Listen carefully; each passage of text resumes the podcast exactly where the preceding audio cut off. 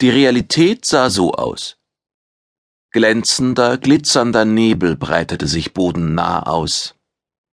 Er verbarg die darunterliegenden Eskalianer und zog Alaska Sedeleas gesamte Aufmerksamkeit auf sich.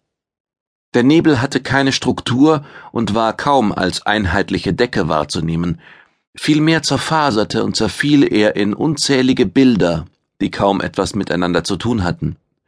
Sie zeigten die Umrisse exotischer Tiere oder Gestalten, meist aber facettierte Splitter, die sich gegenläufig drehten und bewegten.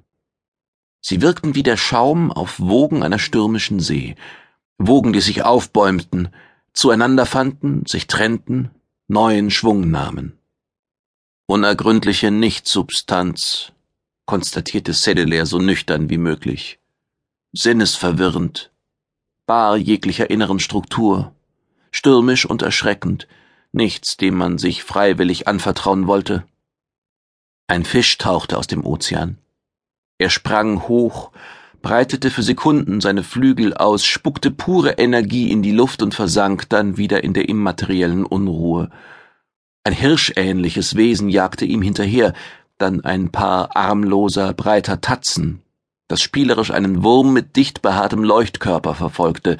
Die Erscheinungen spielten Ringelreihen, ohne sich allzu weit von ihrem ursprünglichen Standort zu entfernen. Denn die Erscheinungen gehören zu Eskalianern. Sie sind an sie gebunden. Oder sollte ich sagen, dass die Eskalianer an sie gebunden sind? Sedeler fühlte den fremden Einfluss, der auch in ihm steckte. Er vermittelte ihm beruhigende Impulse, solche, die mentale Stärke bewiesen, aber auch eine gewisse Zerrissenheit andeuteten. Und er hörte die Worte Tanidrars Lausche mir nun, Alaska. Lausche meiner Geschichte und meinem Werden, und du wirst verstehen. Zugleich erklangen die Worte auch als Echo in seinen Gedanken, das stärker und lauter wurde und schließlich die gesprochenen Worte völlig verschluckte. Lausche mir nun, Alaska, lausche meiner Geschichte und meinem Werden, und du wirst verstehen. Laut fragte er, ich soll lauschen? Nur das? Nicht fragen. Ich darf nur Informationen aufnehmen, die du mir zugestehen willst?